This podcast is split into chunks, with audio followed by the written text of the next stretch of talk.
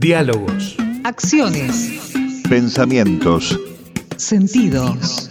Diálogos. Diálogos. Lo que hacemos por Radio UNDAB y UNDAB TV. Diálogos. Sumar palabras y vernos. Encontrar y encontrarnos. Diálogos. Nuestros contenidos Para ver y escuchar lo que estamos haciendo. Otra comunicación. Otra comunicación. Diálogos.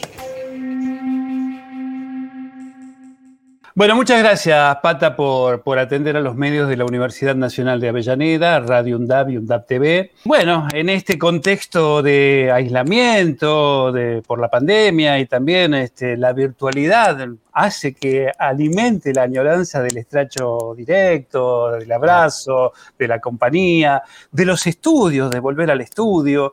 Y quería justamente dialogar con vos acerca precisamente del estudio de, estos múltiples roles que tenés como artista, quería hablar acerca de lo que realizás fundamentalmente en nuestra emisora, en Radio UNDAP, eh, el programa No Tango Tan que lo conducís. ¿Por qué no comentás, nos explicás un poquito de, qué se trata y cómo surgió esta idea? Bueno, eh, en, principio te agradezco por el convite, ¿no? Eh, siempre es un placer y, un poco extrañar esa cosa de, antes de comenzar el programa No Tango Tanto iba a saludar, ¿no? Eso, bueno. La idea, yo la tengo hace, hace años, ¿no? Este, y, y, y tiene que ver también con, con algo como como músico que pienso de las cosas que hago y las propuestas que hago musicales, ¿no? Y me surgió el nombre porque tiene que ver con una canción que hace 25 años la tenía Daniel Biglietti, ¿no? Este, eh, y el, el tema se llamaba No Tango Tan, y a mí me interesaba esa porque era una mirada como muy actual. Muy, él hacía muy a la, a la uruguaya la canción, pero yo decía que tiene que ver conmigo, tiene que ver conmigo porque yo pienso siempre eh, desde la, y esto también lo doy en las clases o en algún seminario, me, me interesa siempre la conformación de, de los géneros ¿no? musicales, en este caso eh, desde el tango, desde la milonga, los payadores, la, tal. toda esa cosa la tengo en la cabeza, y, pero siempre tratando de actualizar en la práctica, ¿no? Yo tengo un grupo que se llama, hace más de 10 años, se llama La Santa Milonga, que vamos ahora a grabar el tercer disco, y siempre tratando de, de ver qué es lo que pasa si hay una correspondencia directa este, con lo que uno va o componiendo o los textos de las canciones, si hay una correspondencia con lo que pasa, ¿no? Con nuestro, digamos, paisaje, entre el paisaje político, este, social, ¿no? Todo eso. Y, y- y los, y, y el tema justamente de la, que, cómo incorporo yo la percusión, de eso se trata. eh, hace muchos años que no, no había grupos que incorporaban la percusión este, de, este- de esta manera. Y bueno, ahora por suerte hay, muchos grupos. Ahora, ¿qué pasó? Ese no tango tan, eh, yo estoy acompañado por, por Vivi Parodi, que es una, una doctora en antropología, que a mí me conoce desde hace 25 años de cosas que yo hacía y ella participó. Y después Cora Pellman, que este, es una gestora cultural también de la, de la universidad, y acá la querida Avellaneda. Y ella fue, vi Parodi, y se acercó y, me dijo, me dice, ¿por qué esa idea que vos tenés no la haces en, la radio? Bueno, a mí me encantó. La verdad que este, nosotros la pasamos muy bien con lo que hacemos y rescatamos este, eh, tanto Vivi, eh, que tiene un- una experiencia también como productora cultural, como la vieja guardia, nosotros no, no, no, no había aparecido carrera de gestora o gestor cultural, sino que venimos esos a los ponchazos de la experiencia de, de producción cultural, ¿no? Que uno no sabía qué estaba haciendo, pero lo hacía. Eso fue. Y poder mostrar en, tanto en el programa la idea de las músicas este, populares no popularizadas, no difundidas, ¿no? Es eso, que pueden ser una cosa muy de ahora, eh, de nuevas experiencias, y sobre todo hay que hay mucha en la zona sur, ¿no? Desde Avellaneda en adelante hay mucha cosa, mucha cosa interesante, pero también de aquellas, de aquellas tangos que no, que no se difundían, inclusive yo me dedico mucho a rescatar los tangos que con las orquestas típicas que se hacían con tambores, que no se difunden ni en la 2x4, ¿no? Mira. Eh, con tambor y hay cosas eh, hermosísimas. Bueno, eso, lo que pasa es que también ahí hubo una mirada prejuiciosa y una política liberal, europeísta, donde gana, este, ganan los migrantes, digamos, la, la Europa blanca, ¿no? Estaba pensando... Estaba, no, decía que, estaba pensando justamente en, esto que hablabas acerca de como una mirada media antropológica de lo que nos está pasando alrededor, de la búsqueda de sonidos que muchas veces suenan a nuestro alrededor y no nos damos cuenta. Y eso también mostrarlo y llevarlo adelante con una producción artística me parece este, realmente un leitmotiv que también tiene el programa, ¿no? Sí, eh, yo, este, esto que vos me decís, eh, en un momento... Eh, me di cuenta hablando con Vivi siempre, no con Cora, pero bueno, más Vivi que es, este, antropóloga y ella, ella además toca, toca tambores, ¿no? Es una tipa que ha salido inclusive en Uruguay, este, haciendo candombes y conoce mucho de la murga porteña, bueno, y, de diferentes, este, no sé, bombolegüeros y esas cosas. Pero siempre que hablando, pero yo digo, bueno, siempre me, codeo y no me doy cuenta con, gente, yo tengo amigos que son antropólogos, este, musicólogos y demás, y bueno, yo vengo, digamos, con una formación periodística que no era cultural, era política más que nada. Lo que pasa mm. es que me, volqué porque yo me siento cómodo en estas aguas, ¿no? Y, y, bueno, creo que también hay, hay un laburo, porque yo estoy todo el día buscando buscando cosas y, trabajando. Tengo una linda biblioteca sobre estas temáticas que ahora, ahora se pueden encontrar. Bueno, eso. Es cierto. Y, también, bueno, evidentemente eh, lo que proporcionás al programa y lo que haces como, como productor artístico, como, como hacedor cultural, es tu bagaje como músico. Y acá me quiero detener un poquito, Pata. Alberto Pata Corbani, como le decía, aquel viejo locutor que te presentaba en, tus comienzos. Este, y lo, que, lo, lo interesante es cómo has llevado este, toda esta búsqueda que vos venís planteando al escenario.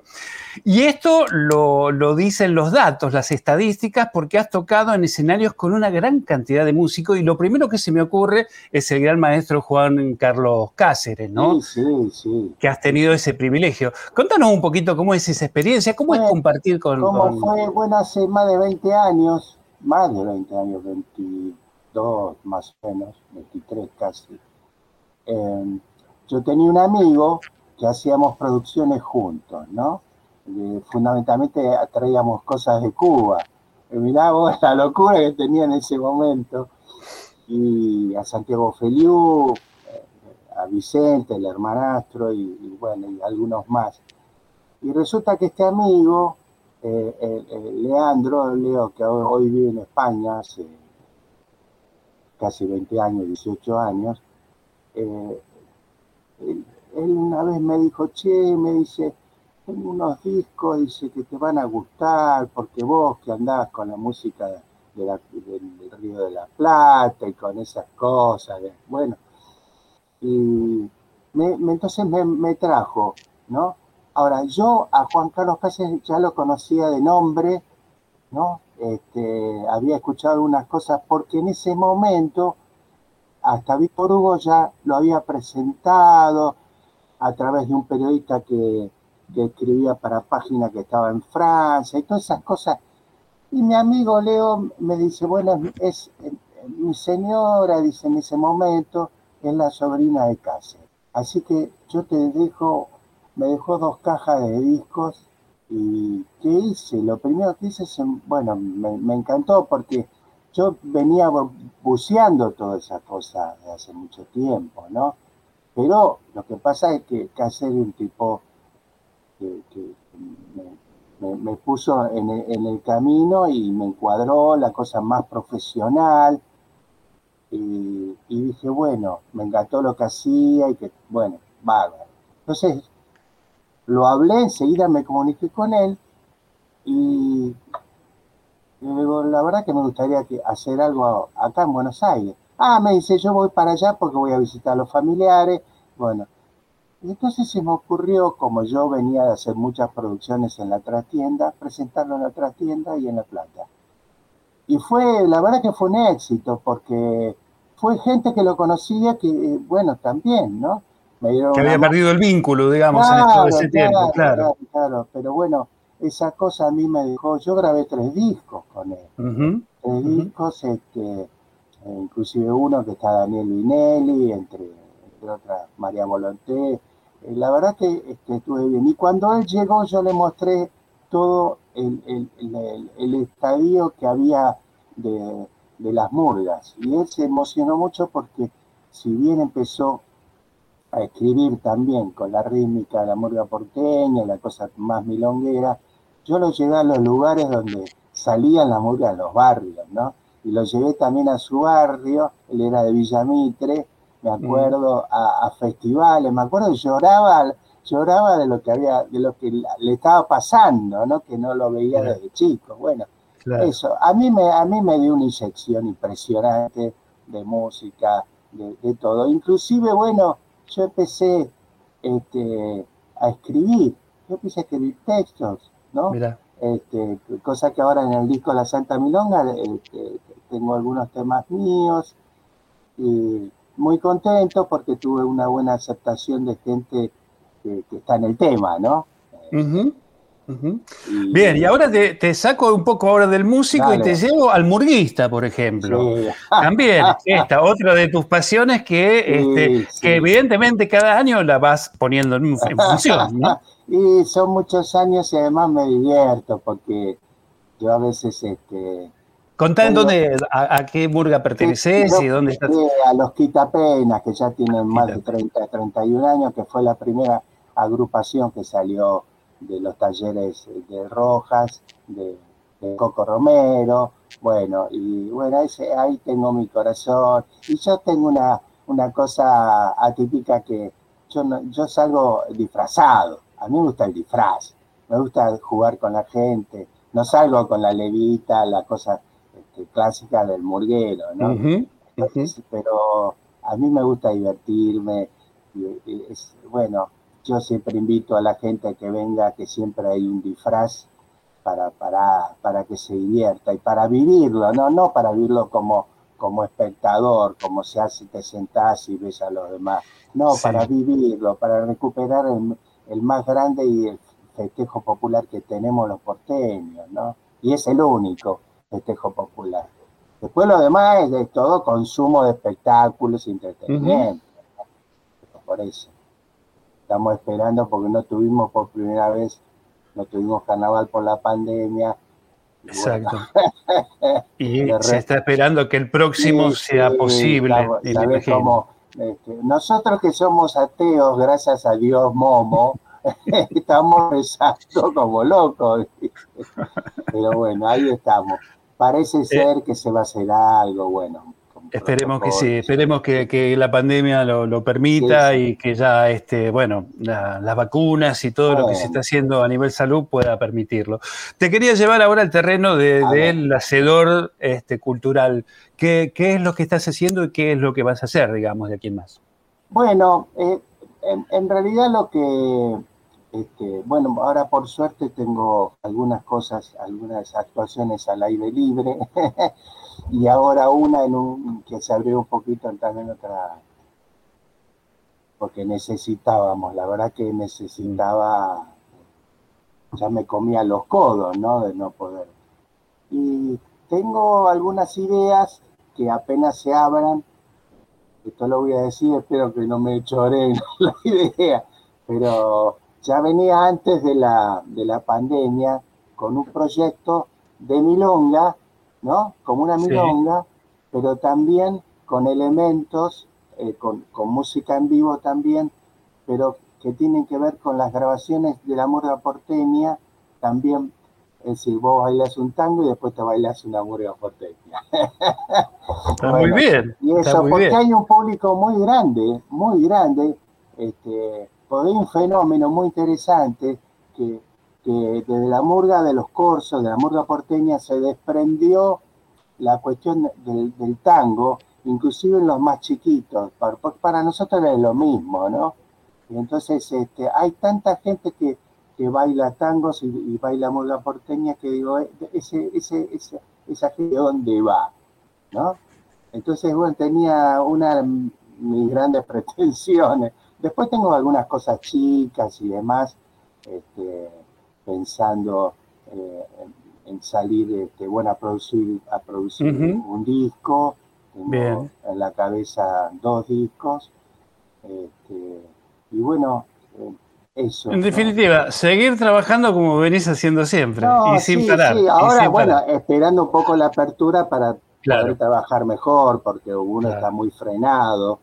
Pero sí, sí, sí, sí. Pero entiendo que esto, esto ya está mermando y ojalá muy prontito podamos este, volver a disfrutar sí, de todo lo que sí, se veía previo a la pandemia.